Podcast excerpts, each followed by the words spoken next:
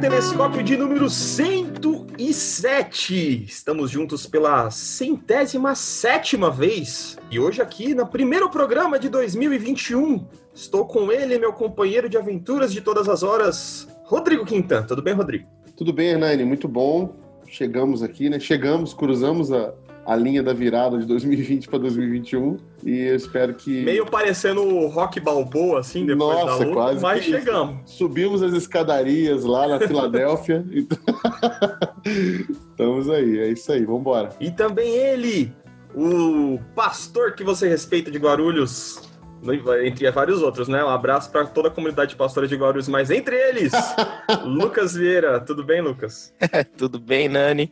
Chegamos e cheio de, cheio de esperança, expectativa. Não sei se expectativa, né? Mas cheio de esperança para esse novo ano aí. Muito bom. Expectativas, mesmo ruins, são expectativas, né? A gente não pode. É. Exatamente, exatamente. É, eu prefiro ficar com as esperanças. E também recebendo pela primeira vez nesse humilde telescópio, a gente recebe com muita alegria o pastor, historiador, teólogo, maratonista em menos de, Qual que é o seu recorde? Vai contar pra gente em primeira mão qual o recorde da maratona? Estamos recebendo Ziel Machado. Muito obrigado, Ziel, por ter aceitado o convite e estar conosco aqui nesse primeiro programa de 2021. Olha, gente, muito obrigado pelo convite. Um abraço a todos que nos ouvem, vêm. Ah, pois é, é, esse negócio da maratona é interessante, porque a minha a maratona mais difícil foi onde eu fiz o melhor tempo, que foi a maratona de Madrid, que é muito, muito difícil. 4 horas e 30 foi um bom tempo para para um coroa correr a maratona de Madrid. Pensei que tinha feito o caminho de Santiago de Compostela lá. Eu fiz de carro esse, esse percurso. esse, é, esse, esse, demora um pouco mais, né? Se for é, Eu não tinha muito tempo para ficar na Espanha, passei de carro, mas rapidinho. Legal, viu? Obrigado, viu, Zé, por estar com a gente. Ah, Você é um daqueles nomes. Aqui a gente estava antes na expectativa, o Ziel é um daqueles caras que a gente cita Sempre é muito bom ter você com a gente. É, um, dos, pelo é, um, é um dos Vingadores do nosso meio, né? Um dos Avengers, é. muito bom. E eu vou para introduzir, ler a Bíblia. Veja só, diferente, hein? Hoje eu vou ler a Bíblia para a gente introduzir o nosso assunto do dia. 2020, ano novo, vida nova. 2020 te fez, te fez encontrar Jesus e você já tá é, ele me pegou no colo e falou: É, meu filho, se não é pelo amor, vai pela dor. Vem aqui. O Salmo 42 diz assim: Por que você está tão triste, ó minha alma? Por que está assim tão perturbada dentro de mim? Põe a sua esperança em Deus, pois ainda o louvarei. Ele é o meu Salvador e o meu Deus. A minha alma está profundamente triste, por isso de ti me lembro desde a terra do Jordão, das alturas do Hermon, perto do monte Mizar. Abismo chama abismo ao rugir das tuas cachoeiras. Todas as tuas ondas e vagalhões se abateram sobre mim. Conceda-me, ó Senhor, o seu fiel amor de dia, de noite esteja comigo a sua canção, e a minha oração ao Deus que me dá vida. Direi a Deus, minha rocha, por que te esqueceste de mim? Por que devo sair vagueando e pranteando, oprimido pelo inimigo? Até os meus ossos sofrem agonia mortal, quando os meus adversários zombam de mim, perguntando-me o tempo todo: Onde está o seu Deus? Por que está assim tão triste, ó minha alma? Por que está assim tão perturbada dentro de mim? Põe a sua esperança em Deus, pois ainda o louvarei. Ele é o meu Salvador e o meu Deus.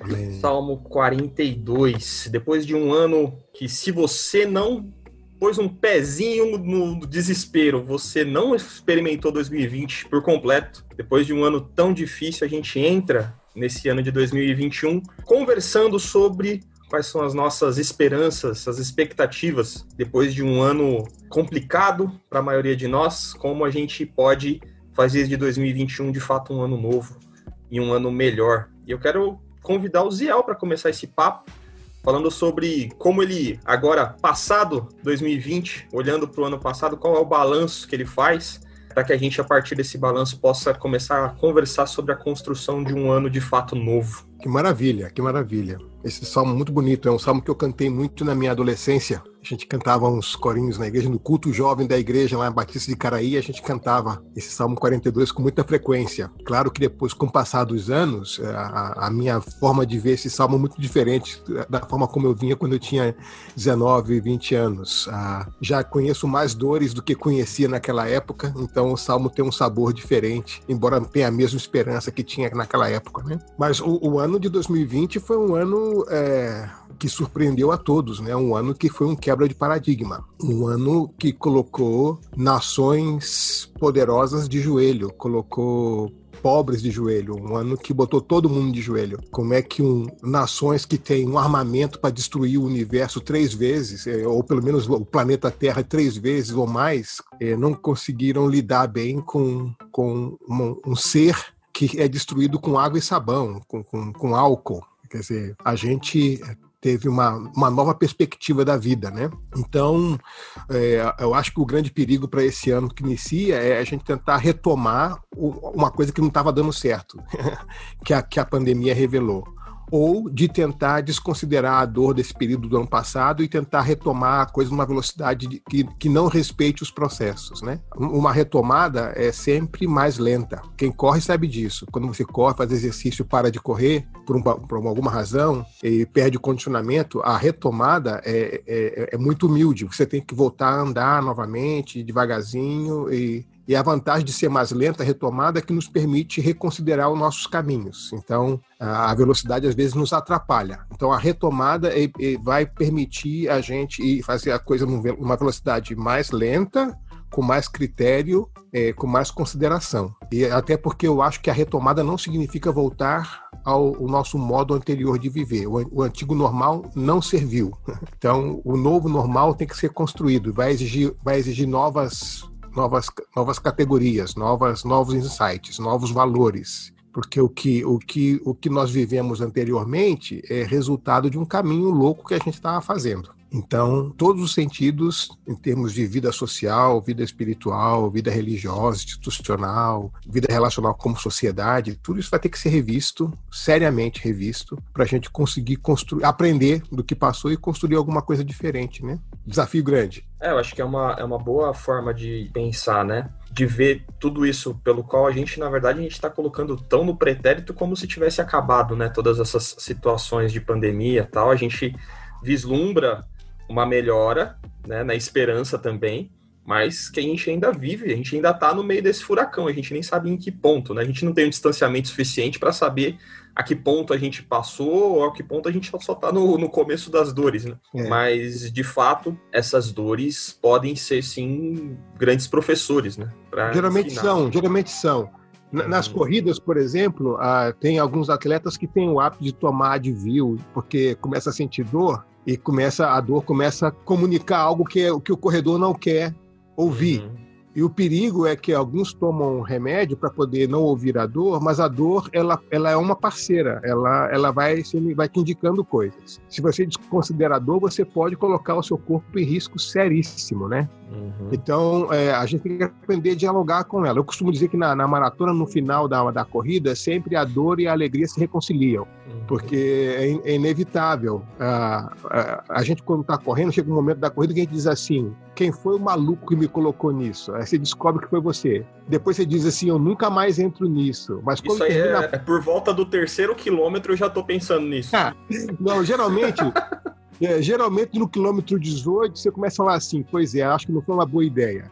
No quilômetro 21, 22, você começa a sentir muita dor. No 25, você tem a, você tem a crise. Você diz assim, quem foi o imbecil que fez isso? No 26, você descobre que foi você mesmo. Aí você diz assim, é, pecador, eu sou um homem perdido mesmo, nunca mais faço isso. No 30, você vê os anjos descendo a escada de Jacó, cantando manso e suave, Jesus está chamando, vem alma cansada tomada de dor. No 33, um, um diácono traz para você a bendita Coca-Cola. Então você toma aquela Coca-Cola da cara levantada com, com, a, com vai açúcar. Dar. Vai dar. Aí você vai e termina a prova. Mas quando cruza a linha de chegada, e você consegue respirar após a linha de chegada, você diz assim, opa, quando é a próxima? Você esquece toda a dor, né? É, é igual a grávida que esquece a dor do, do parto e quer é, ter outro filho depois. Né? Eu, eu ia falar isso, é, quando, é igual o pai quando resolve ter o segundo, terceiro filho. A gente fica assim, ué, que aconteceu que a gente esqueceu tudo? É, quando é, acorda às 5 da madrugada, aí você lembra, né? Um abraço pra Alice, querida filha recém-nascida, que não me deixou dormir hoje. Um Esses dias a, a esposa do, do Rodrigo, a Pri, ela tava dizendo assim: caramba, a Alice, ela, ela tem dificuldade para dormir. A Ana Lu não era assim, né? E aí Rodrigo, não, não era. Aí os dois pararam um pouco falaram assim: é, eu acho que era, sim. Era, a mesma é coisa. Deus, ele promove um, santo esquecimento para você não, eu, eu falo que o, eu falo que Deus tem aquele aparelhinho do MIB, Homens de Preto, que esquece, Pra gente, pra gente, povoar a terra, ele tem que se fazer esquecer como que é o outro, entendeu? É, a gente é, vai lá e, e, e, dá louco e fala, ah, vamos ter mais, vamos! Ah! Tem, tem, base bíblica, tem base bíblica. Você está falando, tem, tem base bíblica. É. é. é. Por favor, me mostre, porque eu não vejo a minha cabeça. É, mas tem, acho que é isso aí. Bíblia, tem até bíblica no final. Tem B de Bíblia no final. Entendeu? É, não é? É uma referência, é, é uma referência. É, tem uma referência. Ô Zé, você tá falando um negócio da maratona, eu tô lembrando, tô com o Fabinho aqui, o Fabinho tá, tá tem me ensinado esse lance da para poder chegar nesses, nessas quilometragens altas, né? Eu tô, tô aos poucos aprendendo, né? Começando, retomando. Tô fazendo 5 quilômetros por enquanto. E aí ele tem falado as dicas, né? Tem dado dicas sobre mentoria, que ele correu a maratona também, né? E aí ele, ele vem contando algumas histórias interessantes, né? É sobre essa, justamente sobre esses momentos da, durante a maratona que você vai vivendo, essas, essas crises, né? É. E ele falou que uma das maiores crises dele na maratona foi quando ele chegou na metade, e aí tem a divisão do percurso, dos que correm em metade e dos que continuam para mais. Quando ele chegou lá, ele falou: caramba, eu vou ter que repetir tudo que eu já fiz até agora. É. E eu tenho uma oportunidade louca aqui de sair e terminar a corrida é. aqui. E ele falou que a maior tentação do mundo é essa, que eles ficam assim, mano, eu posso sair aqui, acabou, tá tudo bem, entendeu? Mas uma das coisas que acontece na maratona, quando a prova tem esse percurso que tem que dividir ali, 21 uhum. para um lado, 42 para o outro, é que geralmente vem os corredores atrás ou na frente gritando assim: ah, é aqui que divide menino isso, de homem. É. Ele fala isso. Eles, te, eles te provocam o brilho para você dizer provoca. assim: é, é, eu, eu, não sou homem, não, mas sou um menino metido. Aí você é. vai, tá entendendo? É verdade, é tipo isso. Ele, ele falou que tem mesmo. E aí você vai, não, eu vou, fui, fui pra maratona, eu sigo em frente. Aí quando chega um pouquinho mais na frente, uns dois quilômetros a mais só, já tem gente com, com ambulância, assim, já passando é. mal. Ele falou, meu é. Deus do céu, que orgulho é esse? É, é, que vaidade. É, né? É, eu sempre Mas... saio, na, na, largada eu saio por último, eu sempre saio colado na ambulância, bem coladinho. Porque o que que acontece? Quando eu saio colado na ambulância, eu só passo as pessoas e não sou passado, tá entendendo? Ah, isso, dá um, isso dá um certo estímulo. É. Eu fiz isso quando eu corria, eu corria São Silvestre no passado, eu saí junto com a terceira idade lá. É, lá né? atrás, que aí é bom. O ruim é que às vezes passam uns velhinhos e, e aí Imagina, também faz mal pro. Faz a, mal minha pro última, a minha última maratona do Rio de Janeiro foi, foi o seguinte: na última maratona, eu, fiz sete vezes a maratona do Rio. Na última vez, eu achei estranho, porque eu tava chegando mais ou menos assim, uns 150 metros da linha de chegada, e a Globo entrou na, na linha de chegada filmando e tal. O pessoal da Globo, eu falei, putz, nossa, o que, que tá acontecendo aqui, né? O que eu não percebi, atrás de mim, vinha uma senhora de 75 anos, do coque na cabeça, Eita. e ela vinha me alcançando, me passou e terminou na minha frente. Olha. Ela, ela, é, a, ela era, é a mãe de uma corredora famosa, e ela começou a treinar sozinha, sem que a filha soubesse. E aí, quando a filha soube, escreveu a mãe na maratona. E ela fez a primeira maratona dela é, com a, correndo com a, com a filha. E ela me passou faltando 100 metros para terminar a linha de chegada, a velhinha de 75 anos, no coque, no coque. E eu tentando pegar a velhinha não conseguia, cara. Eu só saí na Globo por causa da velhinha, tá entendendo? Eu falei assim: o senhor me humilhou no final, na chegada, é. o senhor me deu uma humilhada. Miserável homem que sou. É, tem, uma coisa, é tem uma história legal que, ele, que o Fábio conta de, sobre maratona e também tem a ver com o nosso tema aqui que ele fala que nessa maratona tinha um amigo dele que corria também, treinava, participava dos treinos, e era um cara que já tinha corrido outras maratonas, né? E falou que ele teve um determinado momento que ele sentiu muito, muita dor, assim, muita vontade de falar assim, não, eu vou desistir, não vai dar, e, e ele tava, tava muito mal. E aí esse cara alcançou ele, né? E quando esse cara alcançou ele, ele ouviu ele gritando lá de trás, Fabinho, vamos que nós estamos voltando para casa. Vamos, estamos voltando para casa. Aí ele olhou para trás e que raio é isso, né? Aí ele foi chegando perto, ele, Fabinho, estamos voltando para casa, vamos ele. Aí o Fabinho, tá, vai lá, vai lá. Ele, não, não, eu vou com você, cara. Nós estamos voltando para casa, vamos embora, estamos voltando para casa. É. Aí ele fala assim que, que isso ficou marcado com ele, né? Que toda vez que a luta aperta, ele lembra disso, né? Nós estamos voltando para casa, vamos embora, vamos caminhando, continuando. Nós estamos voltando para casa. Achei isso bonito, é. sabe? E às vezes a gente entendeu, é, nós aqui falando um pouco da minha, puxando um pouco a sardinha para o meu lado ministerial, pastoral, a gente entendeu o ministério como luta, né? O Fabinho sempre fala isso para mim. O ministério não é, um, não é o que nos dá prazer, é a luta. O nosso prazer está em outras coisas. Deus vai nos presenteando, mas o ministério é luta. E na nossa luta, na nossa jornada, na nossa maratona, a gente precisa às vezes ouvir que a gente está voltando para casa. Vamos embora, continua aqui. O caminho é longo mesmo. Então, 2020 para mim foi identificar isso, né? Tipo, é, é, o ministério é luta e a, o caminho, a jornada a gente precisa de gente dizendo pra gente, lembrando a gente que a gente tá voltando para casa. Quanto mais cedo a gente aprende no ministério que nós somos chamados para lugares reais e não para lugares ideais, a gente, a gente reenquadra a perspectiva de dor e luta do ministério. Então, nós nunca somos chamados para lugares ideais. Né? A gente é chamado para o lugar da obediência. Então, a pergunta é: qual é o meu lugar da obediência nesse momento? Então, é, esse, a, a, dimensão do nosso ministério é essa dimensão da luz que confronta trevas. Então, duas coisas vão ser inevitáveis. Por um lado, é conflito, por outro lado, tensão. Então, vai estar presente o tempo todo. Mas quanto mais rápido a gente entende que nós somos chamados para lugares reais e não ideais, mais rápido a gente percebe que o, o, o conjunto de recursos, de virtudes, de propriedades, de maneira de encarar a coisa é, é, que a gente precisa, é, vai levar a gente para um, um, grau de maturidade e seriedade com relação ao ministério, com relação aos nossos limites e as nossas possibilidades é, mais saudável. E isso nos permite caminhar mais tempo de uma maneira é, é, não imune, mas mais madura, pelo menos. Né?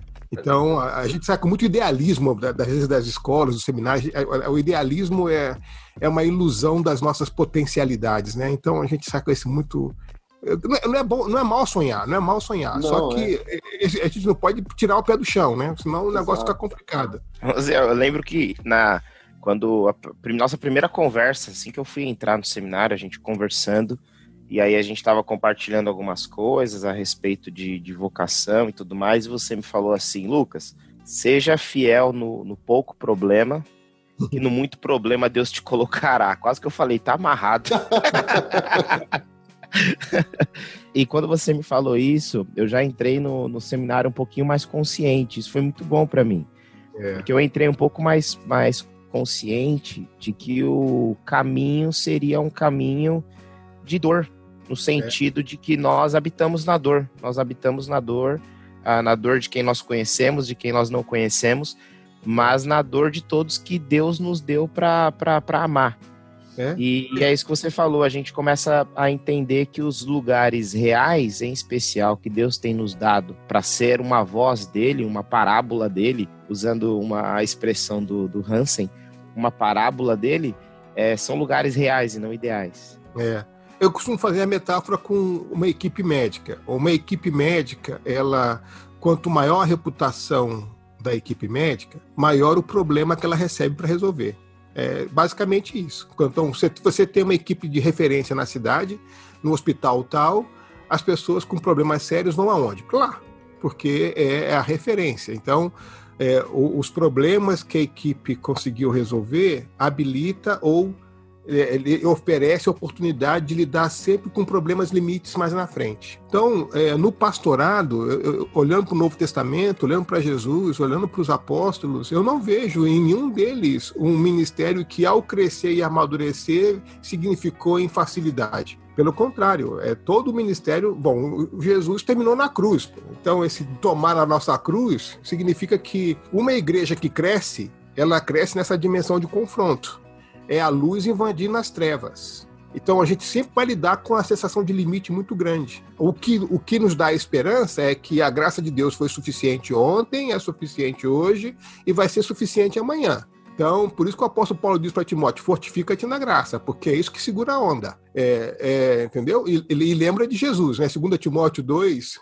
1 a 8, você tem esse sanduíche. É. Começa com fortifica-te na graça e depois, versículo 7, lembra de Jesus Cristo. Quando você não puder aguentar o tranco, lembra de Jesus. Na hora que você estiver no meio da situação difícil, fortifica-te na graça. São essas duas coisas que vão segurar o teu eixo de referência.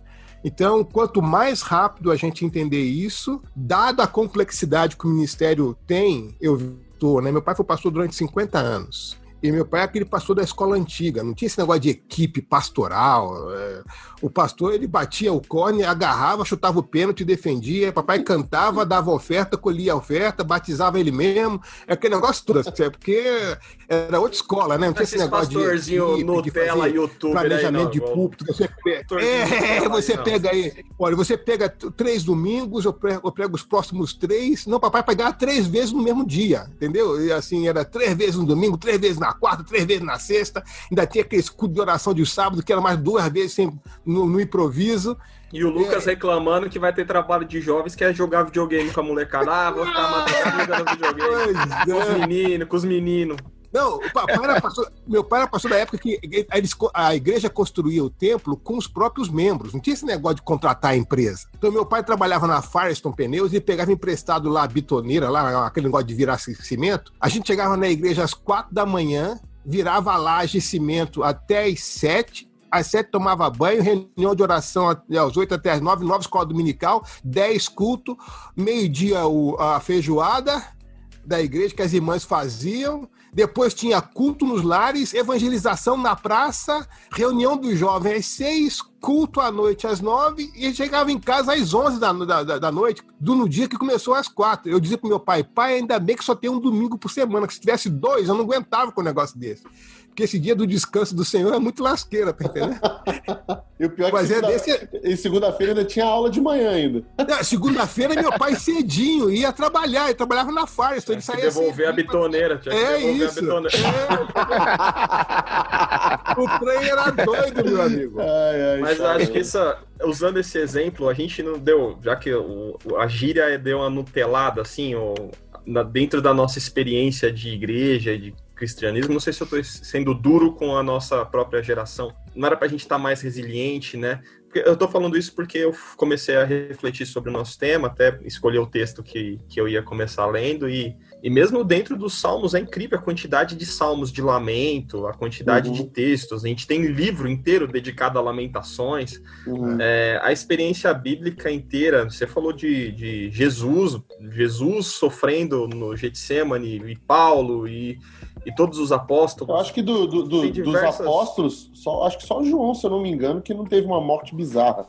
É, teve o, sozinho, restante... preso, né, velho, é. talvez foi martirizado pelo tempo. É. A, gente, a gente não tem, não teve ou, ou, essas experiências que você narrou e, ou dentro da nossa experiência de reflexão bíblica, não falta um pouco de preparo para que situações como essas que a gente em 2020 se apresentou, a gente passe não, não sem, a, sem reconhecer a dor, mas sabendo que a gente tem ferramentas para suportar e atravessar essa dor. Será que a nossa experiência cristã, evangélica ou pastoral não nos deixou um pouco desprevenidos para essas situações, e o que, que você acha? Então, Renan, eu acho assim, eu acho que cada geração tem a sua tentação, né? Então, é, eu acho que é uma grande tentação sempre a quando você desumaniza o ministro, desumaniza o pastor ou a pastora, você, você desconsidera a humanidade. Então, na geração do meu pai, por exemplo, a forma como a sua geração desconsiderava a humanidade era uma entrega sem limites. Era assim, meu pai não tinha amigos no ministério, por exemplo ele caminhava muito sozinho, o que era ruim. O, o, grau de entrega do meu pai foi um grau de entrega que teve implicações para a família, por exemplo. Você tem uma ideia, papai foi sócio durante 30 anos daquele negócio chamado Motel Clube do Brasil, o negócio de tirar férias. A gente nunca usou, cara. Eu, eu, eu, nós nunca tiramos férias em família.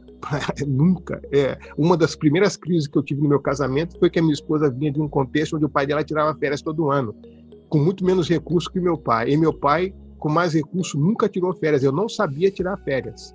Até o dia de hoje eu luto para poder descansar, tirar férias, porque eu vi uma família que não sabia fazer break, não sabia parar. Então, Meu pai tinha um sentido de entrega muito maior, talvez, do que a gente tem hoje, mas eu acho que a, a entrega dele acabava desmanizando. E, e, nós não somos um tubo vazio para o qual Deus. A nossa humanidade não é contrária à nossa vocação. Isso é uma coisa importante. O que é contrário à nossa vocação é a nossa, é, é a nossa pecaminosidade, a nossa mundanidade, não a nossa humanidade. Então, por um lado, a geração do meu pai, a geração de quase de mártir, tinha um nível de entrega tal que comprometia a, a vida familiar, por exemplo. Ele era bênção na igreja para outros e em casa a família reclamava às vezes por causa da, do nível de entrega. Então, como é que é esse negócio de ser bênção para um, ser bênção dentro de casa? É, nesse sentido, assim, né? ter tempo para... Por exemplo, eu não me lembro de chutar uma bola com meu pai. Eu nunca chutei uma bola com meu pai. Eu fui atleta durante 10 anos, atleta profissional. Meu pai nunca foi no estádio me ver jogar, porque ele sempre estava ocupado com alguma coisa do Senhor, com alguma coisa da, da, igreja.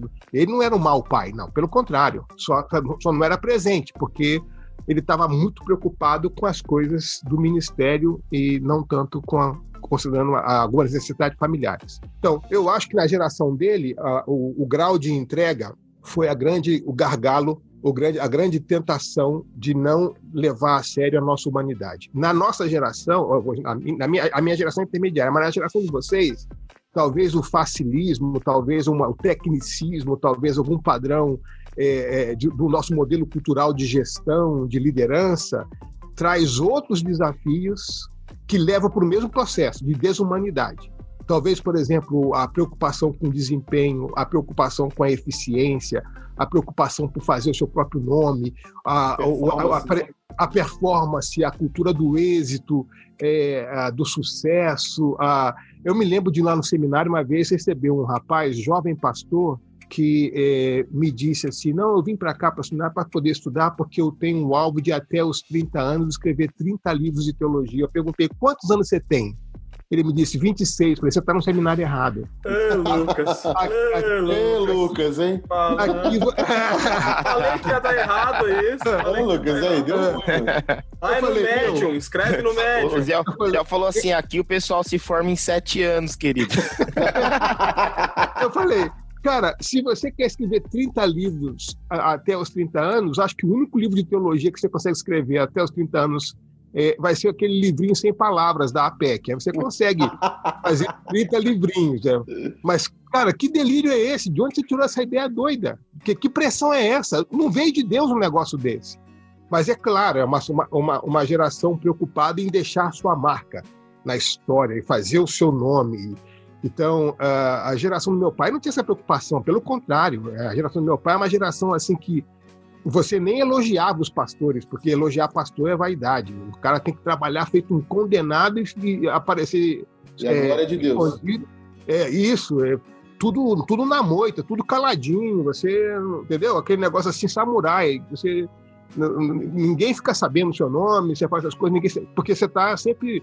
Deus, Deus na frente, Deus na frente. A gente está numa geração diferente. Eu acho que hoje a cultura do êxito é a grande tentação que desumaniza o pastor, eu acho. Hoje. O livro do Hansen é exatamente isso. O livro do Hansen tem como, como título O Ministério Sem Todas as Respostas, que já, que já, é, já chama logo atenção pelo título do, do, do, do livro, né?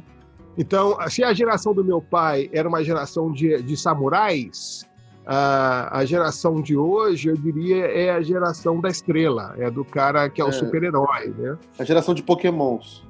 Isso, é, que é uma outra forma sutil de desumanizar, né? Quer dizer, um pastor que não assume a sua responsabilidade. Um, um ser humano que não conhece limite não é maduro. O Hans Birk dizia isso. Um dos sinais da maturidade de um líder é reconhecer os seus limites. Então, por um lado, o, a geração do meu pai tinha uma entrega sem levar em conta limites. É o sacrifício pelo sacrifício.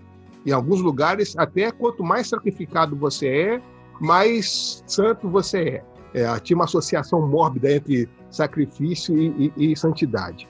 Do lado de cá hoje é o reconhecimento. Quanto mais likes eu tenho, mais exitoso eu sou no ministério. Então, é outra forma de desumanização. É. Então, as duas são diferentes, mas acabam afetando a mesma questão do ego, né?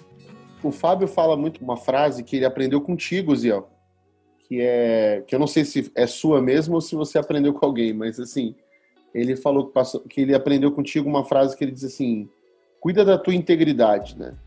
que da tua reputação Deus cuidará.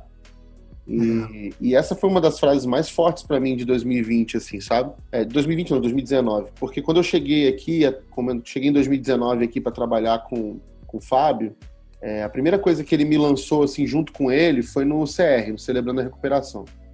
E aí eu, eu fui, nunca tinha participado de uma reunião, né?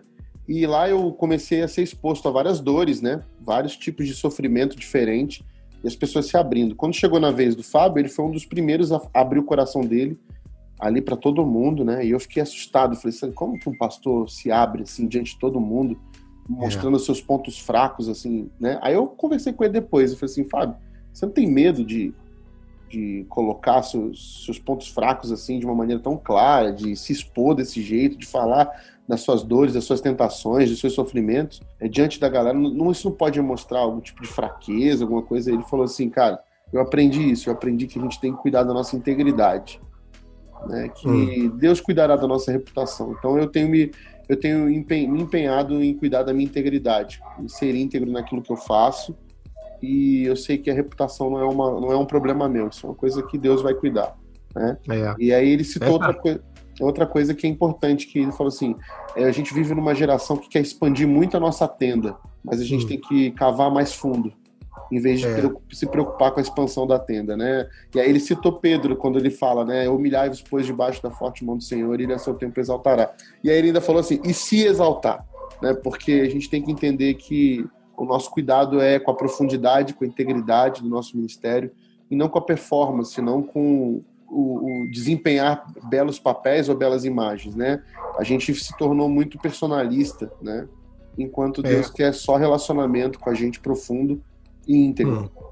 É. Essa frase nasceu das reflexões em Daniel capítulo 6. Quando, quando Daniel capítulo 6, versículo 4, fala de que, de que não puderam encontrar nada de errado nele, a não ser a relação dele com Deus para poder criticar, né? Então, Fantástico. Então, e, e, aí Daniel vai enfrentar então aqueles leões com aquela crise vegetariana, que depois, né, os leões que não comeram Daniel, os seus netos comeram os cristãos depois, mais tarde. Mas enfim, é, mas eu acho que é, é, é, esse é o lance mesmo. Eu, eu acho que assim, a pergunta anterior a essa frase da integridade é, é responder a seguinte pergunta: qual é o lugar da minha obediência? Então essa é a pergunta que vai evitar as tentações que vai te ajudar na, nas tentações, né? É, a gente morava no Canadá nessa época e o meu filho mais velho, é, a gente estava preparando para voltar para o Brasil. Faltava assim, tipo, sei lá, uma semana para a gente voltar para o Brasil. Então a, a, direção da escola do meu filho mais velho chamou, me chamou lá para conversar com eles. E aí eu cheguei lá e a diretora falou o seguinte: olha, pela primeira vez aqui na nossa escola, é, a, a, a, gente teve é, como o melhor aluno da escola um aluno estrangeiro. Ah, pela primeira vez, um aluno que veio, que não, que não, é canadense e tal, é, ele teve um desempenho excelente, é o seu filho. E a escola resolveu então dar uma bolsa de estudo para a universidade, para ele. Ah, e a gente quer que, que vocês mantenham seu filho no Canadá. E eu falei, opa, nós não estávamos preparados para deixar o filho de 17 anos no Canadá. E aí, mas aquela preocupação, né? É, putz, eu não quero fechar a porta para o meu filho. É, se ele foi tão bem assim, e aí a gente voltou para casa e eu voltei pesaroso. É aquele tipo de boa notícia que você fica pesaroso, que é uma boa notícia que é um tremendo problema. E a gente teve que sentar em casa, meu filho, com, com a minha esposa, e dizer: olha, é, a gente não quer atrapalhar você, filho, mas nós não viemos aqui para deixar o nosso filho mais velho aqui. Você foi muito bem, graças a Deus, mas você tinha o apoio da família. Nós vamos voltar para o Brasil agora, terminou o nosso tempo aqui, e a gente tem que discernir agora se isso é uma tentação ou é uma oportunidade. Então, pela lei, eu não posso obrigar você a ir comigo, pela lei canadense. Se você quiser ficar, você pode ficar. Uh, só que você está no Canadá e o pai vai para o Brasil. Não é assim, final de semana eu venho aqui. Então, você vai ter que orar e aprender a discernir o que, que é tentação e o que, que é oportunidade. A gente ficou é, muito uh, apreensivo, mas decidimos orar com ele e deixá-lo que ele decidisse. Dois dias antes de embarcar, ele começou a fazer a mala dele e falou pra gente, pai, eu resolvi voltar com vocês pro Brasil. Se em outro momento Deus quiser que eu volte pro Canadá, vai ser em outro momento, em outra circunstância. Engraçado que hoje esse meu filho mora no Canadá, mas ele veio pro Brasil, terminou o doutorado, depois que terminou a universidade, o doutorado, foi pro Canadá já como doutor, outras coisas, mas então é, é outro momento. E é, é, de 2004 até hoje, se passaram tanto tempo, mas naquele momento era uma, era uma uma tentação. Hoje as circunstâncias é completamente outras, são completamente outras. Então, assim, eu acho que a grande pergunta para a gente. Mas você foi corajoso, viu? É. Você jogou a granada no colo dele e falou assim, aí. É. E ficou eu com já fiquei com raiva, porque eu falei, deixa o menino. Mas é. pra quê? É. Pois é, rapaz. Mas a gente tinha que é, da, é, de novo, a integridade, né? O que, que, qual é o lugar da obediência aqui? Esse, esse momento é, é um momento para o quê? É o kairos de Deus para quê aqui? Então, é, vai, vai haver momentos em que você está no melhor dos mundos, é sinal de obediência. E vai haver momentos que está no, no melhor dos mundos, pode ser sinal de desobediência. Vai haver momentos que você pode estar no pior dos mundos, e é sinal de obediência. E vai haver momentos que você vai estar no, no melhor dos mundos e pode ser sinal de obediência também. Então, o, o Noé que fala sobre isso, né? Então, a pergunta é: qual é o lugar da obediência? Onde é que Deus quer, me quer agora? Então, é, a gente tem que avaliar, o, o, o, Gordon Smith que diz, a gente tem que avaliar a nossa, a nossa sensação de paz, né? Ele diz, é, ele usa a, a, as três tentações de Jesus, é, na verdade foram quatro, né? Porque a primeira tentação é se tu é filho de Deus, né? Então, mas ele usa as outras três, que a gente costuma, costuma mencionar com as três, ele diz: a gente tem que investigar essa paz no nosso coração. Se há, se há algum interesse inadequado de, de segurança, de reconhecimento, de grana, o que seja.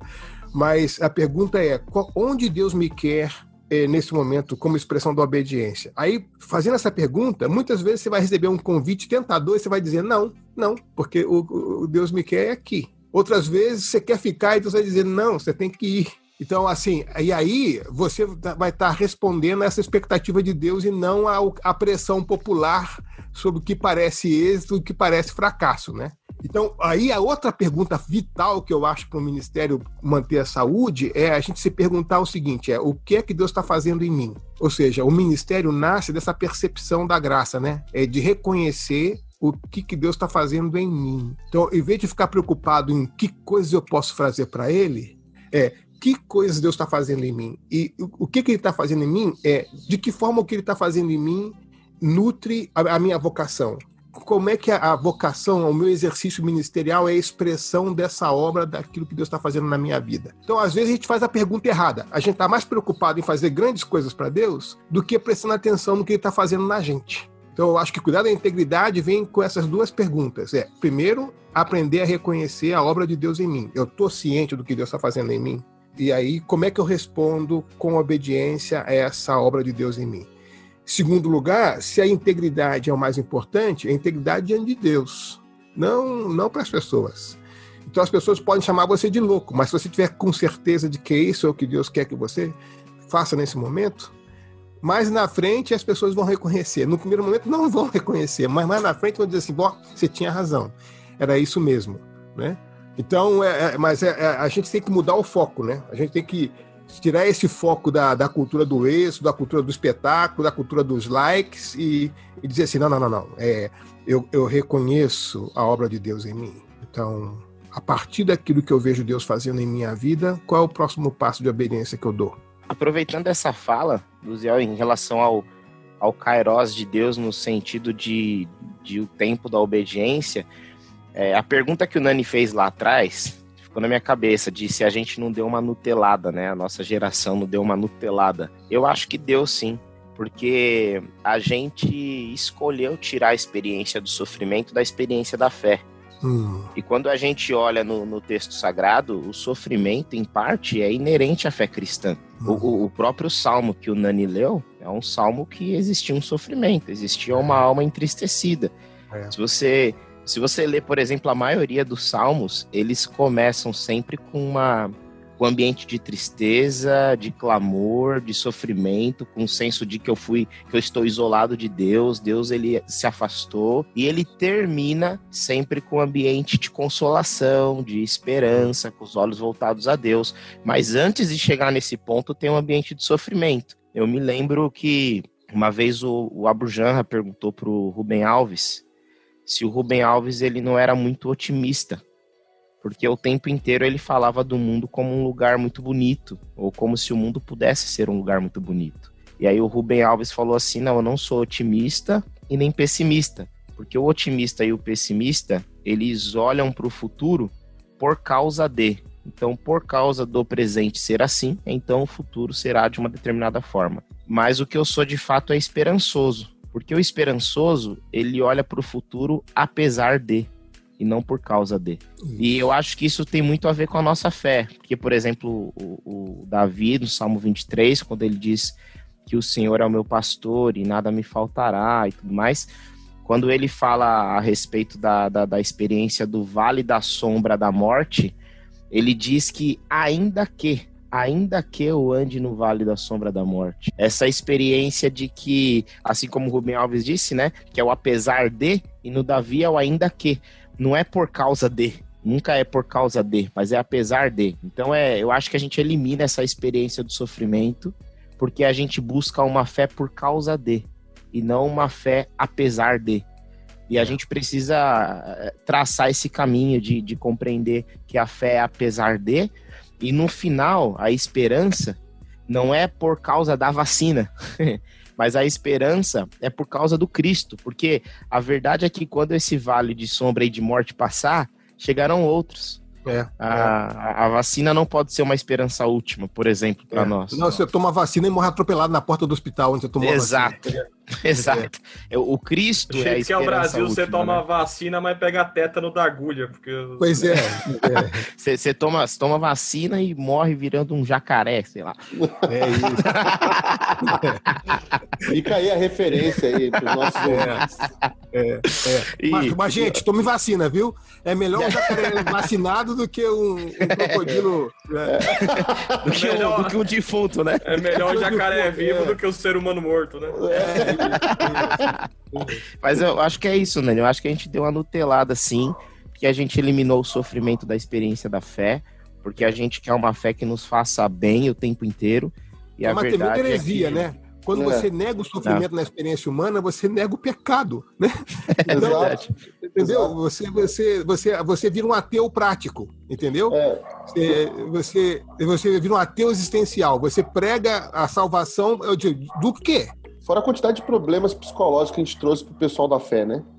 Porque isso, você isso. viu que é, essa coisa de, de achar que eu sou filho de Deus e por isso eu não vou sofrer nada, ou vou passar pelo sofrimento porque é, de forma vitoriosa sempre, é, isso é diabólico, né, cara? É, diabólico. É diabólico. diabólico porque a gente começa a categorizar pessoas por causa do sofrimento delas, o, achar que umas são melhores que as outras. Hebreus diz assim: em Jesus, sendo filho de Deus, aprendeu obediência pelas coisas que sofreu. Aí você diz assim: meu, olha, olha a pedagogia que Deus usou com Jesus. E, então, e, por que, que você vai ser diferente com você, né? Exato. E assim, puxando um pouco do passado também, do, do que o Ziel falou aí também, por exemplo, eu, eu, eu sou de uma geração que eu me converti também, de uma galera que tinha vergonha de, de, de ser crente porque nós éramos, éramos minoria.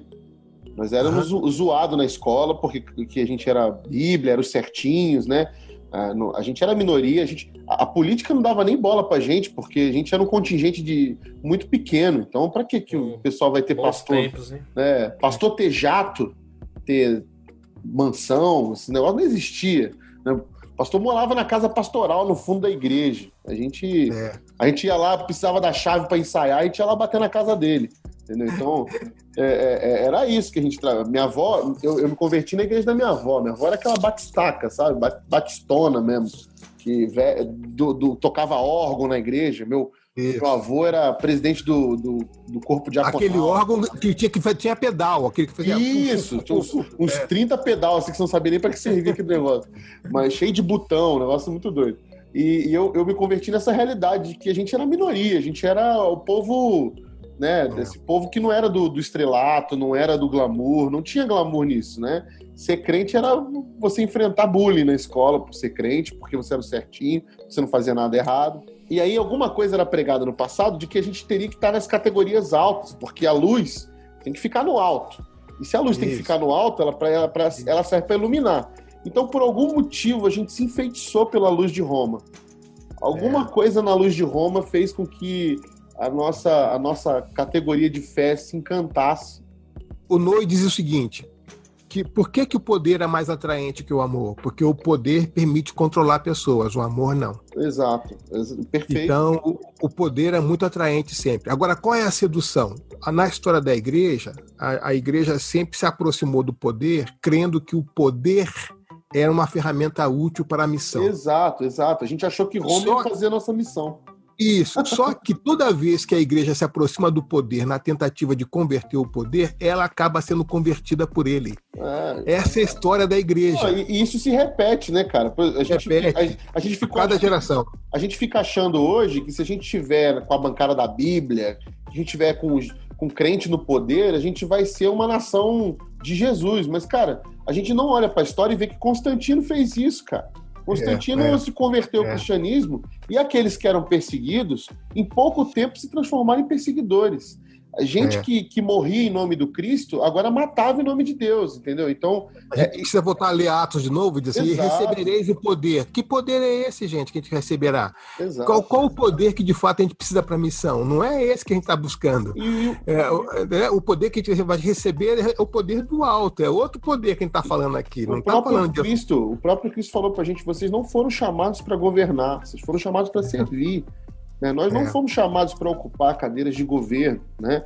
Quem está no governo e é crente, não é porque é crente que está no governo, é porque é capaz, é porque tem, tem é, é, é faculdades e possibilidades mentais e, e, de conhecimento e diplomas e, e pesquisa para poder estar tá lá governando e, e declara sua fé. Mas isso não implica no seu governo. O governo de Jesus não é um governo totalitário, não é um governo de, que, que vai proclamar aí o, o, a bandeira de uma religião e vai dizer que todo. Então, esse lance de que Jesus nunca quis isso para a sua igreja. E hoje parece que existe muito mais de, o número de, de, de candidatos com títulos é, clericais aumentaram assim vertiginosamente. Clerical, clerical e militar. É. Se o cara queria se, se eleger, ele podia colocar o nome era Sargento Pastor Ebenezer de, tá, mas, ó, eu vou te falar, Jesus. Aí ele ideia, era eleito é, sem voto.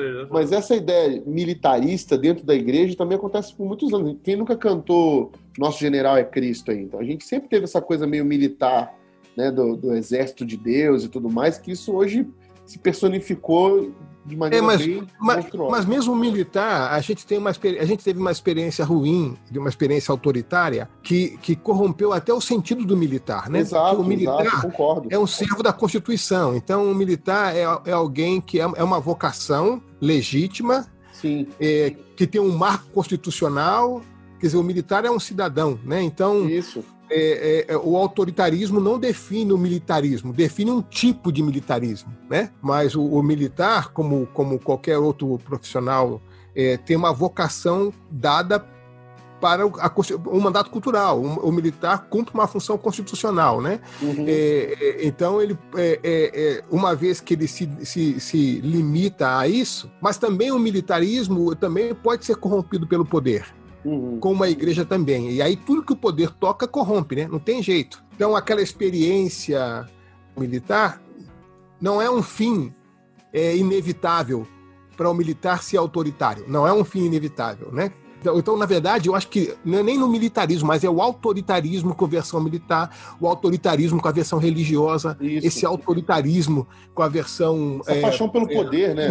Isso, isso. As pessoas se namoram pelo poder, elas se transformam, aí né? Lasca, e, né? E, e, aí ferra tudo, né? Acaba com aí tudo. Ferra tudo. E aí eu acho que isso vai é, transformando a experiência de sofrimento, da dor na gente, numa experiência anátema, né? Maldita, né? Uma é, experiência que, é. tipo, não deveria fazer parte da gente.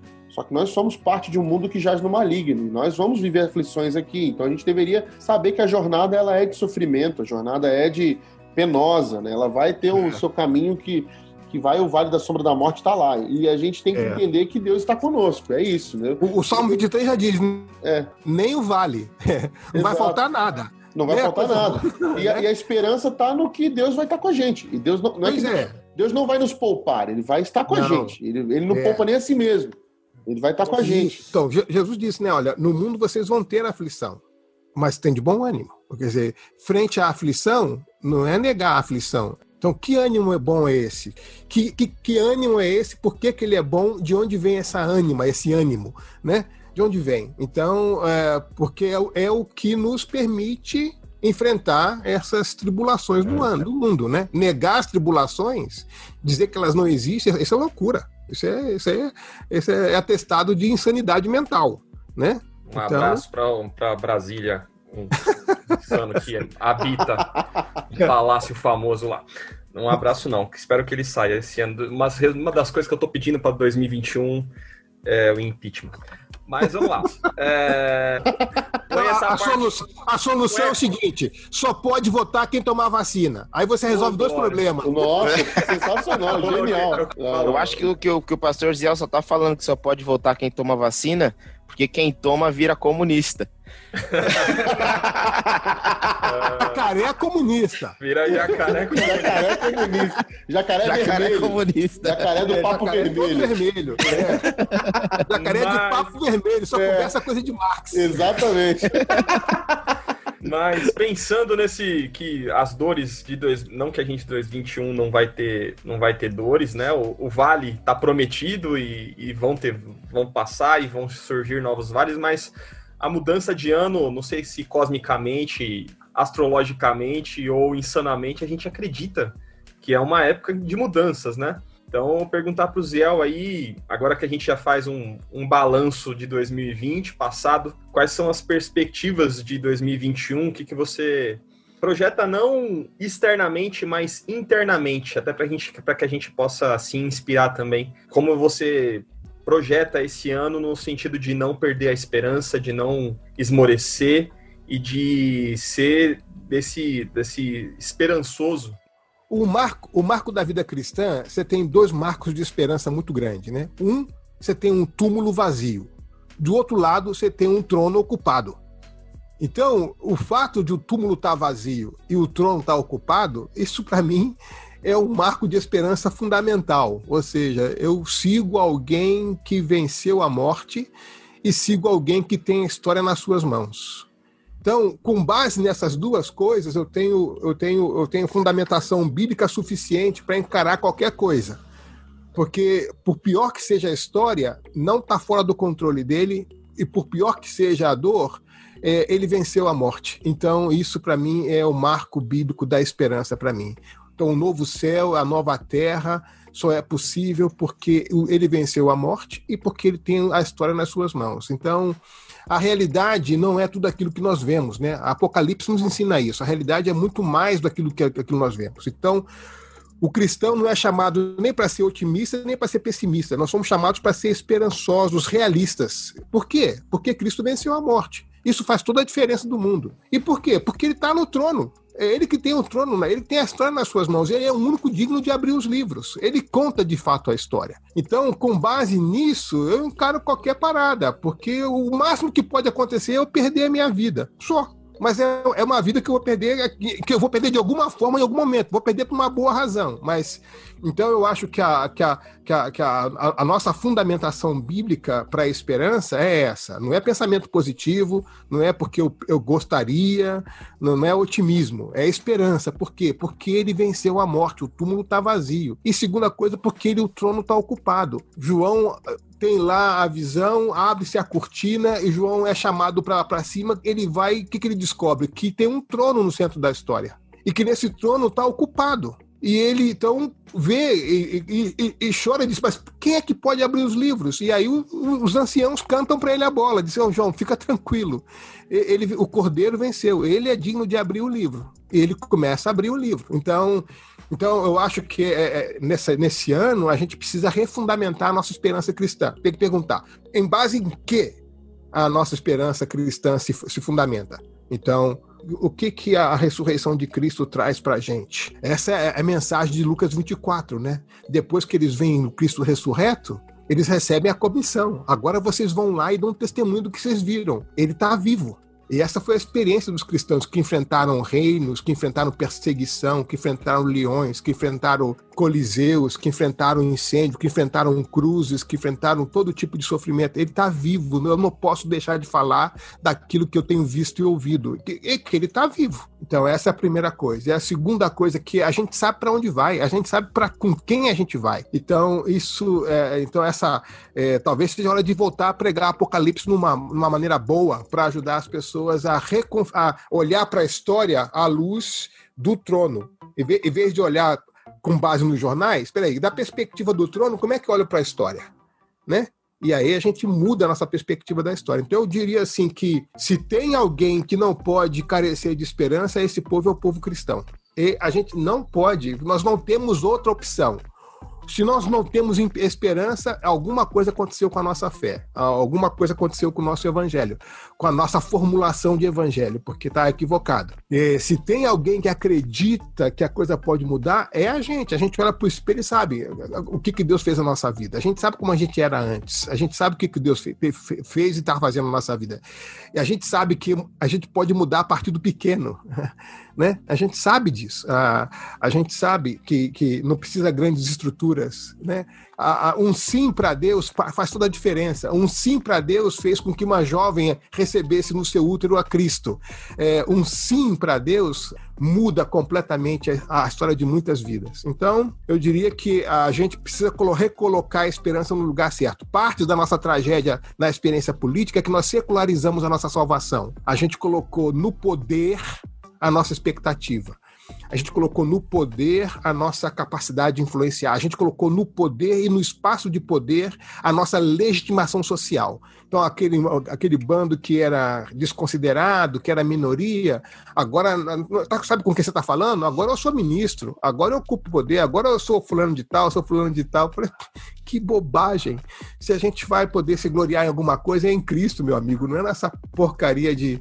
Eu, eu, eu tenho um, uma experiência de um, de um jovem da ABU de Ribeirão Preto que convidou o professor da universidade para ir lá na igreja dele. E esse jovem tocava bateria na igreja. Aí o professor foi lá, e o cara tava tocando bateria na hora do culto lá e tal. Quando terminou o culto, o professor foi agradecer o jovem pelo convite. Aí falou pro jovem assim: Puxa, você toca muito bem bateria, né? Aí o.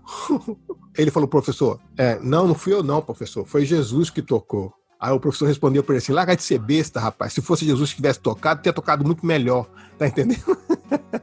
então a gente precisa de, boa, um, boa. de ouvir. A gente precisa de ouvir de, de, umas pessoas assim: larga de ser besta se fosse Jesus no ministério, teria sido diferente. Entendeu? Então, larga de ser besta. Se fosse Jesus nessa função, teria sido diferente. Mas a gente tem que largar de ser besta, cara.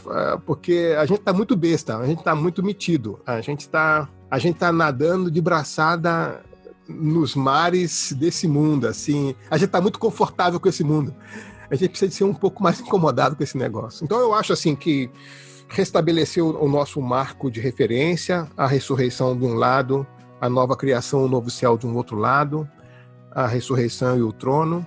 Isso vai dar para a gente um pouco mais de seriedade, um pouco mais de humildade e talvez a gente, como igreja, possa oferecer de fato uma esperança que não é com base no grito, é com base nas pessoas que se aproximam da igreja e veem na igreja a solução acontecendo. Não é tipo assim, ah, não, porque agora eu falo aqui e tal. Não, não, eu vou lá na sua igreja e ver como é que você cuida dos pobres da sua igreja. Eu vou lá na sua igreja e ver como é que você cuida dos órfãos na sua igreja. Eu vou na sua igreja e ver como é que você cuida das irmãs, das viúvas, como é que vocês se relacionam homem e mulher, quem ocupa os espaços de liderança. Eu quero ver como é que vocês implementam na história a esperança que vocês têm. Não é papo. Eu vou lá na sua comunidade e vou ver esse negócio. Então, a, a, gente no mundo evangélico aprendeu a ser profeta de púlpito. Do púlpito cabe qualquer coisa. A gente fala muito de palanque. Eu quero ver na igreja, lá no seu dia a dia, como é que você senta com a pessoa frágil lá, como é que você ouve a pessoa desvalida, como é que você acolhe as mas, pessoas. Mas isso aí dá muito trabalho, Ziel. Isso aí dá muito trabalho. Pois é, né? Pois é. é melhor é. montar um sermão aqui no, no gabinete e pregar no, no púlpito. E, e, falar grosso, né? Agora papagaio também fala grosso, fica exato, no ângulo de barítono. papagaio fala grosso, entendeu? É o papagaio fala grosso. Até, é, é, é, até, até a mula foi profeta na Bíblia, então a gente tem que ficar de olho nas coisas que a gente tem que fazer mesmo. Eu acho que seria bom a igreja ficar um pouco mais calada, sabe, nesse sentido. É verdade. É, e, e, assim, deixar as pessoas irem na comunidade e ver na prática como é que a gente constrói isso. Que é possível. Como é que a gente lida com a questão do racismo? É. Como é que a gente lida com a questão da, da homofobia? Como é que a gente lida com a questão da, é, da de, de, gênero? É, como é que a gente inclui as pessoas sem abrir mão, sem abrir mão da santidade, sem abrir mão do projeto de Deus? Boa. Mas como é que a gente trata as pessoas? A Bíblia é muito clara. A primeira Pedro diz: respeitem a todos. Não diz respeite só quem concorda com você. Respeitem a todos. Isso é 1 Pedro. Uma igreja é um ambiente adverso. Eu gosto de uma ilustração. Eu não sei em qual livro que foi que eu li, mas ela ficou gravada na minha cabeça por muito tempo. Já ouvi alguns outros pastores falando sobre essa ilustração. Ilustração, na verdade, não, uma, uma análise mesmo de, dos elementos que Jesus chama os seus discípulos, fazem metáfora dos seus discípulos, que é sal, luz e fermento. E a análise diz o seguinte: qual é a, O que eles têm em comum, esses elementos que Jesus chama os discípulos? Ele, e a análise diz o seguinte, que esses elementos têm em comum o fato de serem elementos que afetam completamente o meio que estão, mas que não chamam atenção para si. A luz, ninguém, ninguém acende uma luz para ficar olhando para a luz, né? mas para que ela ilumine alguma coisa. É, ninguém, ninguém tempera a carne para sentir o gosto do sal. Né? Então você não, não joga sal na batata para sentir sal, o gosto do sal na batata. Você tempera a batata com sal para sentir o gosto da batata. E ninguém faz bolo de fermento. A gente usa fermento no bolo para fazer um bolo de chocolate, um bolo de cenoura. Então, essa analogia de que Jesus nos chama para afetar completamente o ambiente que, que somos colocados, mas sem chamar atenção para si mesmo, ela é perfeita para a gente. Eu acho que a igreja tem que encarnar essa, essa agente promotora de grandes transformações que não chama atenção para si, que não é tão bandeirosa, sabe? Que não fica uhum. é, cheia de é. artefato, de adereço, de, balaco, de badulac, chamando atenção por aí. A gente bota muito, a gente tem muito símbolo, muito é, item, é. seta, neon, placa, dizendo o que a gente é e pouca coisa que a gente faz mostrando o que de fato nós somos, né? A gente aprendeu com Jesus que a melhor coisa a fazer é dar glória a Deus, cara. É. é, que Deus seja glorificado. Essa é a coisa mais legal que, que pode acontecer na história, entendeu? Então a glória não é pra gente, a glória é pra Ele, entendeu? O próprio Cristo, para ser identificado no meio dos, do, dos discípulos, precisou de um código. O, o Judas teve que dar um beijo para poder mostrar para os soldados que quem era Jesus, porque ele não era óbvio, ele não era é, é. É, ele não andava com um turbante prateado, uma capa, um, um, anel. Ele, ele era um mestre como todos os outros. E, e por isso é. os soldados viraram para Judas e falaram: Dá um, faz um código lá para a gente saber quem é o cara. Mas, é, é, quando eu li essa análise, eles falam justamente isso: de que se os soldados romanos tivessem a oportunidade de sentar por 5, 10 minutos ali, eles logo perceberiam que aquele era o Cristo. É, então, aos pés da cruz, sem é. Jesus falar muita coisa, foi reconhecido assim, é, rema, verdadeiramente esse era o Filho de Deus, né, não é? Exato, exato. Então é muito mais pelo que a gente pode fazer, e talvez aí seguindo até esse conselho de ficarmos em silêncio, fazermos mais, transformarmos mais as realidades de morte em vida, que a gente vai conseguir talvez ser isso que é. Jesus nos mandou ser, sal, luz e fermento. É, e quando eu digo ficar em silêncio, não estou dizendo para a igreja é, é, abrir mão do, do, do, seu chamado da vocação da, da proclamação do evangelho. Sim. Não, tô, imagina, a, a, a, proclamação é um ato social como, como ajudar um pobre, é ato social, é, acontece na exato, história. Exato. Então, é, é, é uma ação social, ela acontece na história. Quando eu, quando eu acolho uma pessoa necessitada e quando eu converso com alguém, eu estou agindo socialmente. É, são atos históricos. Agora, o que eu, o que eu peço é, é, que a gente seja mais coerente entre o que a gente faz e o que a gente fala, porque o negócio está muito. A gente está vivendo aquelas igrejas de Apocalipse lá, né? A gente, a gente louva Jesus com Jesus do lado de fora, tá entendendo? Eu estou é, na porta batendo aqui, meu. O culto é para mim, porque se não deixaram entrar, tá entendendo? Então, é, então, assim, a gente precisa de novo fazer a pergunta das cartas, das cartas, né? É, Senhor, nós nos achamos assim, nós nos vemos assim, mas o Senhor que anda no nosso meio, o que, que o Senhor vê? O que, que o Senhor diz de nós? Então, ali no Apocalipse, com exceção de duas igrejas, a percepção que a igreja tinha de si não correspondia à percepção que o Espírito tinha dela. Ele vai dizer assim: é, você vai bem nessa direção assim, assim, mas tem contra vocês o seguinte: pá, pá, pá, pá, pá. Então, a pergunta que a gente precisa fazer agora em 2021 é: Senhor, o que é que o Senhor tem contra nós? Onde é que a gente está pisando na bola? É, a gente tem uma percepção da gente como igreja evangélica, uma autopercepção que corresponde à tua percepção da gente. E aí a gente vai se surpreender. O, o, bom de tudo isso é que o senhor chama de sua igreja ainda, não diz que é a ah, minha ex-igreja. Não, não. Ele chama lá Odisseia de minha igreja. Imagina, a igreja que ele promete vomitar, ele diz, é minha igreja. Ele diz, olha, é a igreja mais indiferente, se abrir a porta, eu vou entrar e cear com vocês. Ele, ele, a igreja mais indiferente, ele promete intimidade, cear junto.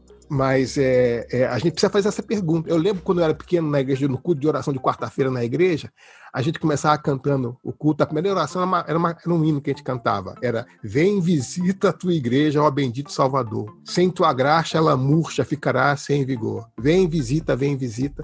A gente começava naquele culto de oração quarta-feira, na Igreja Batista da Periferia, lá no Rio de Janeiro. Começava todo o culto de oração cantando esse hino.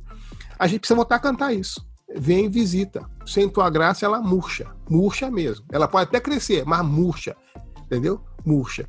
Então você fica aqueles ajuntamentos murcho. Você chega lá e não, não, percebe a presença de Deus. Você vê tudo, menos a presença de Deus ali. Então, a gente precisa fazer essa pergunta difícil, né? Senhor, a nossa autoimagem corresponde ao que o Senhor vê da gente? Se não, o que é que o Senhor está vendo da gente que a gente não está vendo? E aí deixa Jesus falar. Não tem nenhum historiador, nenhum sociólogo, nenhum antropólogo, nenhum teólogo capaz de, de dizer para a igreja aquilo que só o Espírito sabe, porque ele conhece o que está fora e o que está dentro da gente. Então, deixa o Espírito falar, meu. Então, se, se, se, se, a gente começar a ouvir, aliás, quem tem ouvidos ouça, se a gente começar a ouvir, pode ser que a gente tenha possibilidade de mudança e de uma ação diferente na história também, eu diria. Agora, isso vai começar com os líderes, tá bom? A gente não vai começar lá com a, vai começar com os líderes é, vai começar com a gente, tem que começar com os líderes. A gente tem que começar a fazer esse exercício. Né? A gente tem que modelar para a comunidade. Né? 1 Timóteo 4,16. Tem que cuidar de ti mesmo da doutrina. Fazendo assim, salva você mesmo e aqueles que te escutam. Então, tem que começar com a gente isso. Muito bem. Chegamos ao final do primeiro telescópio de 2021. Muito felizes, pastoreados, mentoriados, inspirados por tudo isso que você compartilhou com a gente, Ziel. A gente agradece mais uma vez. Deixa aí seus contatos para quem nos ouve, como é que as pessoas te encontram aí nesse pois é. mundo é. virtual. Eu estou entrando numa nova fase agora. Depois de 40 anos de ministério, eu estou entrando numa fase de mais recolhimento. Então, eu estou saindo do cenário evangélico geral assim é, e estou focando mais na sala de aula e na igreja. Eu estou parando de participar de eventos fora porque eu quero gastar mais tempo escrevendo. Então, é, há muito tempo atrás, é, desenhei isso com, com meus mentores, que quando eu completasse 60 anos, 40 anos de ministério, eu ia me recolher tirar o, o trem de poço. O meu, o meu foco agora é ajudar vocês. Vocês têm que assumir agora a liderança da Igreja Evangélica Brasileira. Vocês têm que assumir a, a, o protagonismo desse processo. Então, a minha ideia agora, a minha vocação agora vai ser gastar tempo ajudando vocês a assumirem é, favor, a, liderança, favor, o protagonismo. Então, nesse cenário, então assim, eu, eu a, partir desse ano, assim, eu estou me recolhendo a, e vou concentrar o meu foco mais à sala de aula e ao púlpito da minha igreja e aos textos. Então, as viagens, aquele todo o ministério itinerante que fazia antes, isso já, já passou. Depois de 40 anos fazendo isso, já é hora de sossegar o facho. Mas eu acho que a responsabilidade da minha geração é ajudar a geração de vocês a, a, a se estabelecerem em boas bases. Isso vai ter a transição ela, ela, ela ocorre de forma intencional, ela não ocorre de forma. É, seria melhor que ela ocorresse de forma intencional. Então, acho que a ideia é essa. A ideia agora é usar todas toda as, as experiências boas e ruins que a gente teve, o que funcionou e o que não funcionou, as lutas que a gente tem, ainda tem, e dizer assim: como é que eu posso transformar tudo isso em uma base sobre para que a nova liderança que vem assuma e aprenda dessa experiência e leve a igreja em direção à vocação para a qual Deus chamou. Então, assim, eu vou estar tá, é, saindo um pouco das redes sociais, assim, eu, eu vou manter lá ainda o, o, Facebook lá e o Instagram, que é onde eu estou ainda, mas é, para botar poder... as fotos das maratonas lá, pô. É isso. Manter só... para botar as medalhas. isso. Só para manter a vaidade, né? Não, mas, mas é não, só pra... Então não busquem o Zé nas redes sociais, mas é, leiam é. os livros dele. É, é. Aquele dia que a nossa autoestima tá... Aquele dia que a nossa autoestima tá meio baixa, a gente posta uma foto da medalha, assim. Isso, isso como eu tive que viajar muito nesses 40 anos, uma forma boa de manter contato é pelas redes sociais. Então, eu viajei muito, né? Eu tive, por causa da ABU, eu trabalhei em 66 países ao longo desses 40 anos. Então, a única forma de eu, manter contato com esse pessoal é ver o que eles postam, ver os filhos crescendo, gente casando, gente morrendo, é, enfim, ver a vida acontecendo, né? Então, as redes sociais ajudam a manter contato. E eu gosto. De... países. 65 países. É. Ah, eu tenho uma mentora, que é a Nauzira Nascimento. Ela, a Nauzira. É, ela fala para mim o seguinte, que só tem dois jeitos de você conhecer o mundo. Ou sendo muito rico ou missionário. Ou missionário, é, é isso mesmo. É, a única coisa que a gente tem em comum com os ricos é o passaporte cheio, né? Exatamente. E o que não existe é missionário rico também. É, Se o é, missionário é, tem televisão, ele não é missionário. É, é, é. ele é milionário crente, mas não é missionário rico. milionário R.R. Soares. Obrigado, viu, Zé?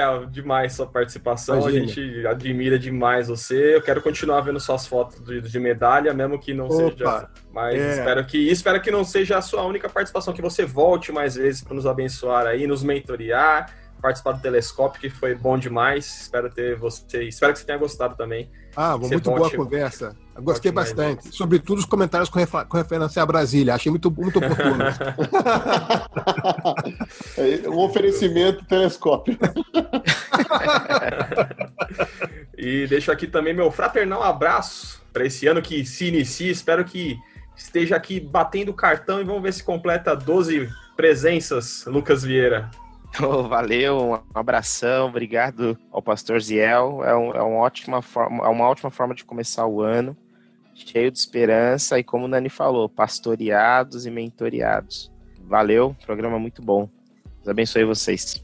Amém. E também Rodrigo. Obrigado, gente. Obrigado por esse programa que presente. Obrigado, Lucas, por ter trazido o mestre aí, Ziel. Eu brinco, eu sempre falo que é, o Ziel sempre me pastoreou e me mentoreou indiretamente, né? Ah, é? Porque todos, a minha mentora, a Nalzira, o Fabinho, todo mundo cita o Ziel e fala e traz uma lição, e eu, e eu acompanho o Ziel desde a minha época de seminário, então, assim, é, eu sempre fui pastoreado, mentoreado e tive aulas né, indiretas com, com você, Ziel, então é muito bom hoje poder conversar com você, né? É, que mesmo bom, que virtualmente. Que Espero que um dia a gente consiga, sei lá, se encontrar pessoalmente, mas tenho uma admiração gigante pelo professor que você é. É nítido essa sua vocação de, de ensino, é nítido e claro que você abençoa tanta gente de forma direta e indireta. Eu sou um desses frutos. Eu carrego em mim muitas lições que eu aprendi indiretamente com você. E, que bom, e falo, falo, isso, falo isso também porque os, os, mentores que me mentorearam, que ainda caminham comigo hoje, como por exemplo o Fabinho, é um cara que te admira muito e que tem um, um carinho gigante por você e nos ensina hoje. Pra, a gente faz parte de um grupo hoje, que o Lucas faz parte também de jovens pastores, que é mentoreado pelo Fabinho e a gente estava brincando aqui que seu nome é um dos mais citados lá. Então, saiba que receba esse, esse agrado do celeste, né? De que. Deus é bom, né? Deus é, é bom. Deus, exatamente. Deus usa mula, usa Ziel, usa. muito obrigado, muito obrigado mesmo. E foi um privilégio começar o ano no nosso programa desse jeito com você aqui, Ziel. Valeu demais, né? Maravilha, obrigado. Eu agradeço. Eu, Deus é muito bom. Eu sou mentoriado pelo Lucas e pelo Rodrigo, que são mentoriados pelo Fábio, que são mentoriados por você, que então eu também eu tô indiretamente tá chegando a também. é quase uma maldição hereditária, né? É, é a quarta geração, né? É, né? Vai embora. Vai embora. Muito bom. E deixamos aqui também nosso agradecimento a você que nos ouve e esperamos que siga conosco ao longo desse ano. Agradecemos também ao Jonathan Tamires, mais um ano que se inicia nessa parceria maravilhosa. Siga-nos nas redes sociais, arroba canal Telescópio. Sigam também a Crentaços, nossos parceiros aqui que abrigam nosso podcast. E até mês que vem, todo dia 10, um episódio novo, Telescópio, pés no chão, olhando para o alto. Tchau, gente.